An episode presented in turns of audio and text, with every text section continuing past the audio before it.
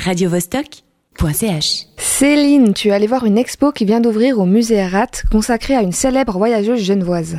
Ella Maillard, écrivaine et brillante exploratrice, née en 1903 et morte en 1997, figure incontestable de l'histoire genevoise, n'est-ce pas? Malheureusement pour elle, toutes mes excuses est là, je l'ai longtemps associée à cet horrible bâtiment en préfabriqué gris qui a surgi en été à côté de chez mes parents. L'ECG provisoire avait été baptisé du nom de cette grande voyageuse.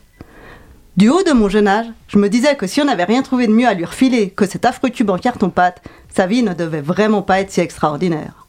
Ingrate, ignare que j'étais, je n'avais pas encore conscience que les femmes illustres étaient si peu mises en valeur dans l'espace public. Donc pour te rattraper, tu nous fais une chronique, c'est ça? Exactement. Lorsque j'ai vu que le Musérat lui consacrait une expo, je m'y suis ruée. C'était l'occasion parfaite pour rattraper mes jugements à l'emporte-pièce de jeunesse, de faire mon mea culpa en bonne et due forme. Et du coup, qu'est-ce que tu as découvert? Eh bien, une femme résolument en avance sur son temps. C'est ce qui m'a frappé d'emblée. Ella Maillard était féministe avant l'heure, par la vie qu'elle menait, plus que par militantisme.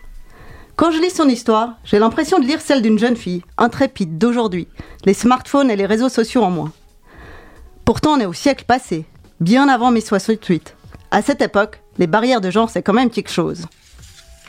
Mais Ella Maillard, elle, surfe sur les normes sociales.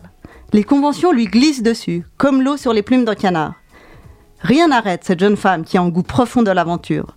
Elle veut relever des défis, découvrir le monde, que personne n'entrave son destin. J'admire cette audace, à une époque où on attendait des femmes qu'elles explorent avant tout la cuisine. L'expo retrace sa vie bien remplie. On y découvre plein d'objets, de ses archives personnelles, des photos, des vieux laissés-passer, des cartes dessinées à la main, évidemment plusieurs de ses livres. En cliché en noir et blanc accroche mon regard. C'est une photo de famille. Ella Maillard est en bébé potelé. Son père, moustachu et à la calvitie naissante, est sérieux. Son frère, Albert, affiche en air renfrogné, relevé par une imposante collerette blanche qui entoure son petit cou. Quant à sa mère, elle porte un chignon élégant et couvre sa cadette d'un regard bienveillant.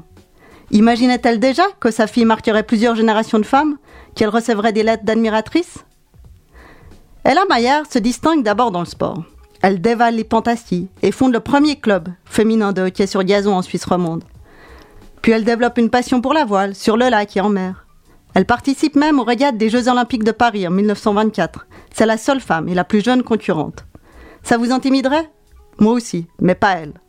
Des photos la montrent debout sur des lattes, puis assise sur un petit bateau. Le décor change, mais son regard, lui, est toujours aussi déterminé. Et les voyages alors? Ils occupent l'essentiel de sa vie à partir des années 1930. Elle va d'abord à Berlin, puis à Moscou, avant de partir à la découverte des contrées d'Asie centrale. Elle fait le voyage de retour seule, en voiture, sans permis, et en évitant les postes frontières. Pas peureuse, la jeune là, définitivement.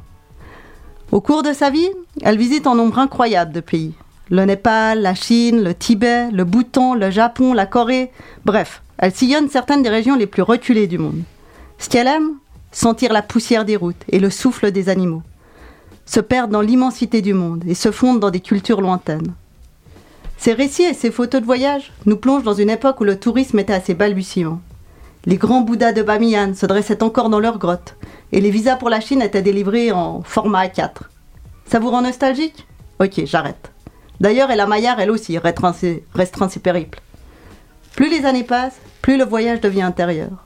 L'introspection et la spiritualité remplacent les virées à dos de chameau.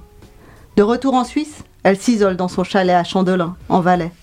Là-haut, perchée sur sa montagne au milieu des vaches et des marmottes, elle fait l'éloge d'une vie simple, proche de la nature. Plusieurs de ses textes sont affichés en grand sur les murs du musée. Leur résonance avec le monde actuel est bluffante. Je me dis qu'elle a vraiment tout compris. Si de mon côté j'ai revu mon jugement, la reconnaissance posthume de la voyageuse n'est pas gagnée chez tout le monde. Après les CG moches, c'est un petit chemin en cul-de-sac que la commission de nomenclature vient d'attribuer à la brillante écrivaine. Pour une femme qui aimait les grands espaces, on a vu mieux. radiovostok.ch